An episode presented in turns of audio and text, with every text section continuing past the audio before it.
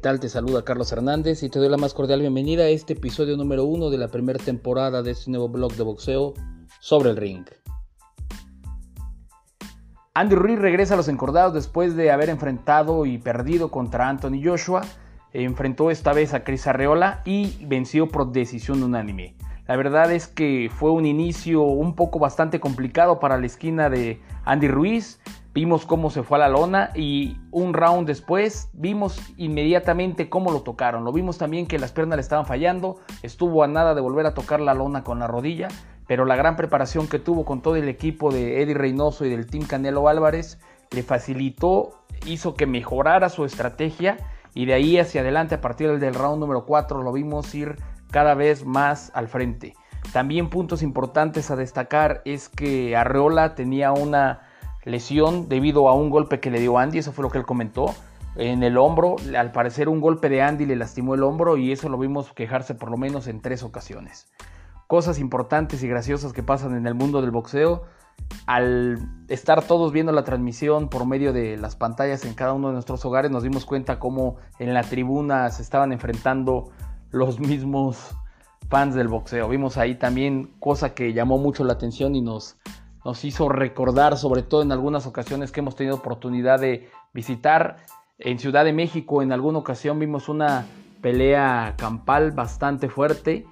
Esto fue en la Arena México. Otra batalla que nos ha tocado presencial campal es cuando peleó Johnny González en el centro de eh, Tlalnepantla. Ahí una pelea bastante fuerte y el León Guanajuato es otra de las cuales recordamos. Pero bueno, son cuestiones que pasan en cuanto a los aficionados del boxeo se refiere. Continuando con el tema de Andy, eh, Andy subió al ring como un amplio favorito.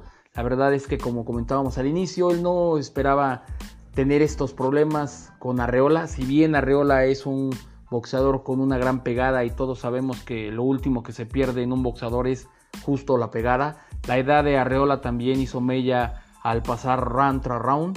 Y vimos cómo Andy Ruiz fue de menos a más para terminar con las tarjetas 118-109, 118-109 y 117-110. Esta función se celebró en Carson, California. Tiempo después del combate vimos ahí una Arreola muy molesto. Para él la puntuación que dieron no era lo que él esperaba, él sí acepta completamente que perdió frente a Andy Ruiz, pero no de esa manera, o por lo menos no un 118-109 como lo manifestaron algunos de los jueces.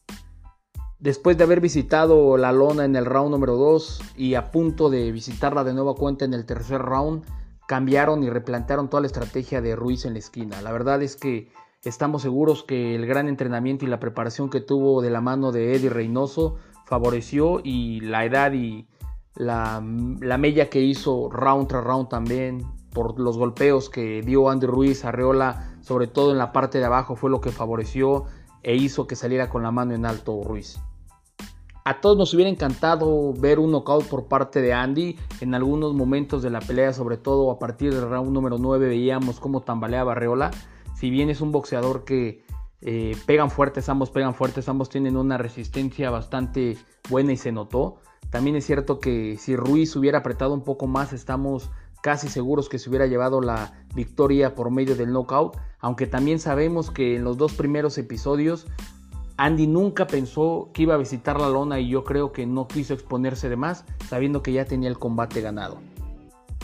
Por otro lado, en el boxeo femenil, Julián La Cobrita Luna enfrentó a la leonense Bárbara La Leona Martínez en un duelo pactado en peso gallo a 8 rounds y no estuvo en disputa el título mundial que actualmente ostenta la campeona. El combate estuvo de un solo lado ya que los 8 rounds fueron ganados por Julián Luna. El récord de la rival es un poco malo en cuanto a los números. La verdad es que trae 3 peleas ganadas, 9 perdidas y 0 empates. Al enfrentar a Julián se quedó con 10 peleas perdidas en su carta de presentación y la campeona mejora a 21 peleas ganadas, 3 perdidas y un empate.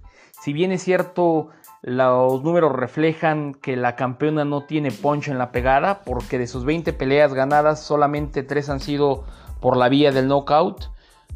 Recordamos también que cuando Julián le ganó el título a Mariana La Barbie Juárez, la dejó completamente deformada del rostro y de eso es justamente lo que se quejaba Mariana Juárez, que la pegada que tenía la cobrita era muy muy muy muy fuerte si bien no la noqueó, ella decía que había sido por la excelente preparación que tuvo Mariana.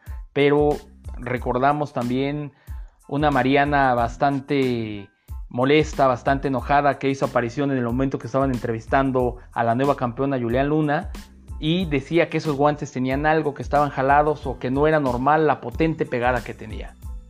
Todos sabemos que esa noche fue la noche de Julián cuando ganó el campeonato mundial del Consejo Mundial de Boxeo en peso gallo. Fue un excelente combate de inicio a fin, frenó y cambió la estrategia completamente que llevaba la Barbie Juárez. Nos da muchísimo gusto también saber que el boxeo está regresando en diferentes plazas y en diferentes ciudades de la República Mexicana. A lo largo y ancho hemos visto por ahí a muchísimos boxeadores preparándose. Las siguientes peleas que tendremos en boxeo femenil es por ahí viene Zulina Muñoz.